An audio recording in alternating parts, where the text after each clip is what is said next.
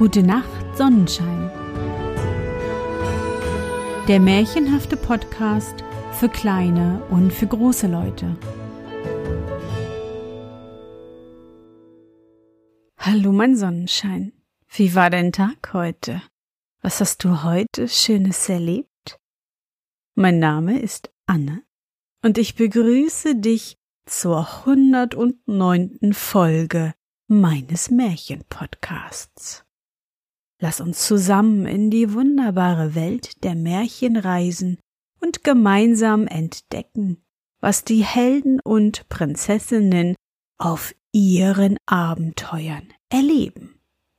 Bist du bereit?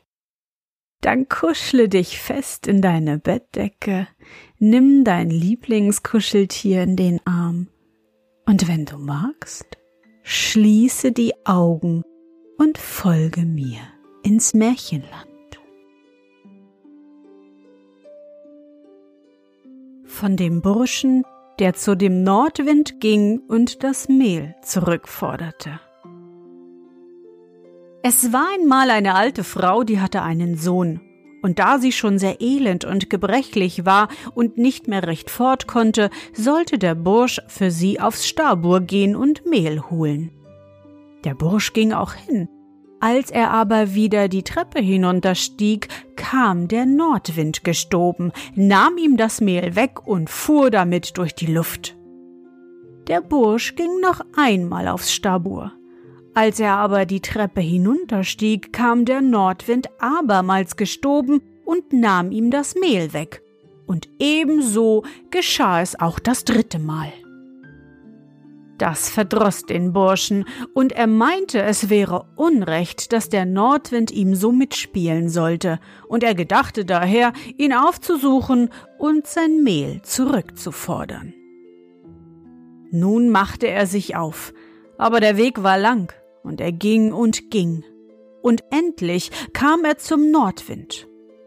Guten Tag, sagte der Bursch. Guten Tag, sagte der Nordwind, und seine Stimme war so grob. Was willst du? Oh, sagte der Bursch. Ich wollte dich bitten, mir das Mehl wiederzugeben, das du mir auf der Stabustreppe nahmst, denn wenig haben wir nur, und wenn du uns das bisschen, das wir haben, noch dazu nimmst, so wird's nichts anders als Hungerspfotenaugen. Und wenn du uns das bisschen, das wir haben, noch dazu nimmst, so wird's nichts anders als Hungerspfotens Augen.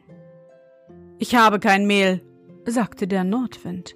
Aber weil es dir so dürftig geht, will ich dir ein Tuch geben. Das schafft dir alles, was du dir nur zu essen wünschest, wenn du bloß sagest, Tuch, deck dich mit allerlei köstlichen Speisen.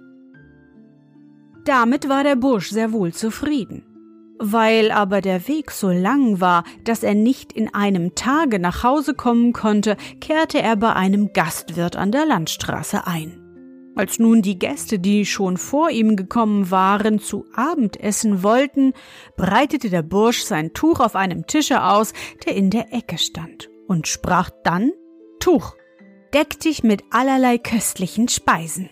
Kaum hatte er das gesagt, so tat das Tuch seine Schuldigkeit. Da meinten alle, besonders die Wirtsfrau, das wäre ein gar herrliches Tuch. Und wie es nun Nacht geworden war und alle lagen und schliefen, schlich sich die Wirtsfrau herbei und stibitzte das Tuch und legte dann ein anderes an die Stelle, das ebenso aussah wie jenes, aber das konnte nicht einmal mit trockenem Brot aufwarten. Als der Bursch am Morgen erwachte, nahm er sein Tuch und ging damit fort. Und an diesem Tage kam er nach Hause zu seiner Mutter. Nun, sagte er, bin ich beim Nordwind gewesen. Das ist ein recht schicklicher Mann, denn er hat mir dieses Tuch gegeben, und wenn ich bloß sage, Tuch, deck dich mit allerlei köstlichen Speisen, so bekomme ich alles, was ich mir nur an Essen wünsche. Ja, das mag wahr sein, sagte die Mutter, aber ich glaube es nicht, ehe ich es sehe. Sogleich stellte der Bursch einen Tisch hin, legte das Tuch darauf und sprach Tuch, deck dich mit allerlei köstlichen Speisen. Aber das Tuch deckte sich nicht einmal mit einem Stück Brot. Es ist kein anderer Rat. Ich muss wieder zum Nordwind, sagte der Bursch und machte sich auf den Weg. Guten Tag, sagte er, als er beim Nordwind ankam. Guten Tag, sagte der Nordwind. Was willst du? Ich wollte gern Ersatz fürs Mehl haben, das du mir nahmst, sagte der Bursch, denn das Tuch, das du mir gegeben hast, taugt nichts. Ich habe kein Mehl, sagte der Nordwind, aber da hast du einen Bock, der macht lauter Golddukaten, wenn du bloß sagst, Bock, mach Gold. Damit war der Bursch wohl zufrieden, weil er es aber so weit nach Hause hatte, dass er an einem Tag nicht hinkommen konnte, nahm er wieder Nachtherberge bei dem Gastwirt. Er aber etwas zu essen verlangte, probierte er seinen Bock, um zu sehen, ob es auch wahr sei, was der Nordwind ihm gesagt hatte. Die Sache verhielt sich wirklich so. Als der Gastwirt das Experiment sah, meinte er, das wäre ein prächtiges Tier, und wie der Bursch eingeschlafen war, holte er sich den Bock und setzte einen anderen an die Stelle. Der machte aber keine Golddukaten. Am anderen Morgen ging der Bursch weiter, und als er nach Hause zu seiner Mutter kam, sagte er Der Nordwind ist dennoch ein guter Mann, er hat mir jetzt seinen Bock gegeben, der macht lauter Golddukaten, wenn ich bloß sage, Bock, mach Gold. Ja, das könnte wahr sein, sagte die Mutter. Aber es ist wohl nur wieder Schnickschnack, und ich glaube es nicht, ehe ich es sehe. Bock, mach Gold, sagte der Bursch. Aber es war kein Gold, was der Bock machte. Da ging der Bursch wieder zum Nordwind und sagte, der Bock tauge nichts und er wolle Ersatz fürs Mehl haben. Ja, nun habe ich dir nichts anderes zu geben, sagte der Nordwind, als den alten Stock, der da in der Ecke steht.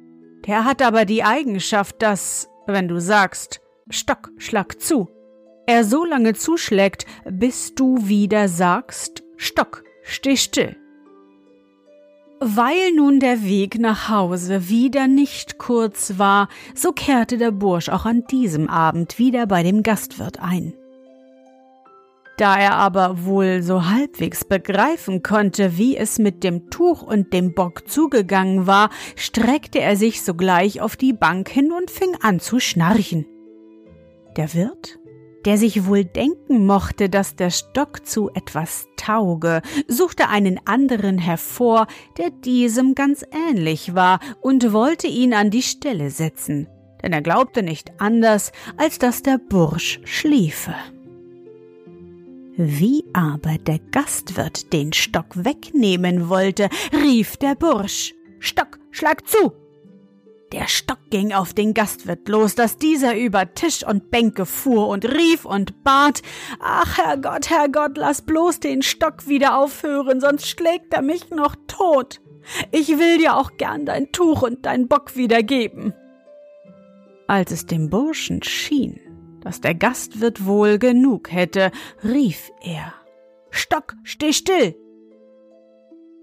So nahm er nun sein Tuch und steckte es in die Tasche band dem Bock eine Schnur um die Hörner und nahm den Stock in die Hand, und fort ging er mit allem, bis er nach Hause zu seiner Mutter kam.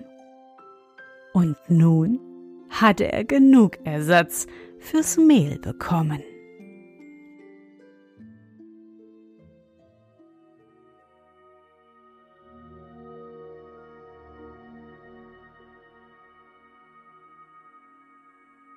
Na Sonnenschein, bist du noch wach?